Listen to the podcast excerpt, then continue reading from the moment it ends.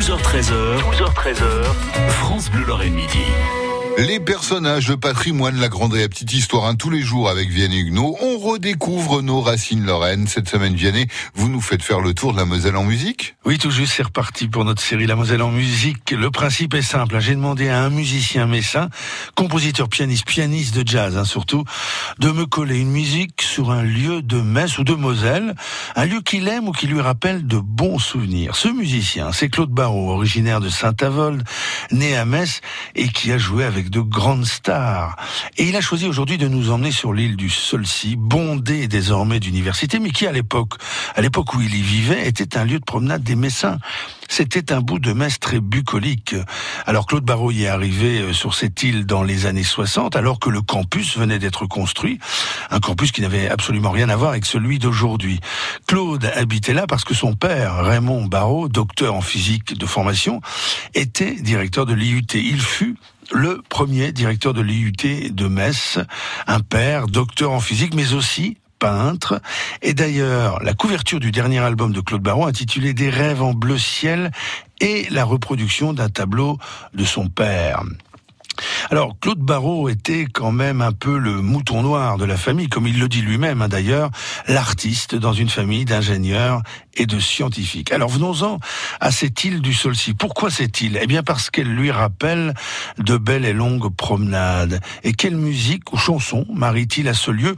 On aurait pu avoir Éducation nationale par Grand Corps Malade, ou Prof de lettres par Claude Nougaro, ou Adieu Monsieur le Professeur par Hugo Frey. Eh bien non, Claude Barrault propose un Scott Joplin pour se balader sur l'île du Solcy, et particulièrement son ragtime The Entertainer, désolé pour la mauvaise prononciation, The Entertainer repopularisé par le film L'Arnaque en 1973, souvenez-vous, avec deux beaux gosses à l'affiche, Paul Newman et Robert Redford.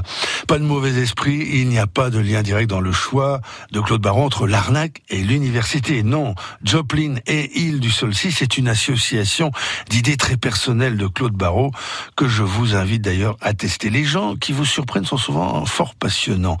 Alors le film L'Arnaque, en fait, va repopulariser tout le ragtime, tout le genre ragtime, hein, cette musique des Noirs américains, dont on dit souvent qu'elle est la source du jazz et des ragtime.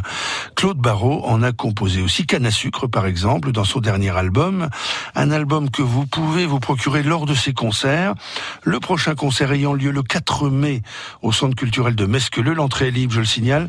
Ce sont surtout vos oreilles qui se feront du cinoche avec au programme, entre autres, hein, je suis sûr là-dessus que tout le monde va fredonner New York, New York, T42 et puis les musiques des valseuses, Mélodie en sous-sol, Fantomas, tout ça va nous rappeler plein de beaux souvenirs.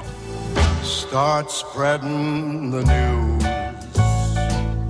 Ah, évidemment, hein, Vianney. On ne pouvait pas se quitter sans un petit bout de New York, New York, histoire de donner envie à tous nos auditeurs d'aller découvrir votre jazzman ce 4 mai à Queuleux. Et en tout cas, vous, on vous retrouve demain. Et si on veut l'adresse, on réécoute tout sur FranceBleu.fr. 12h13h, 12h13h, France Bleu Lorraine Midi.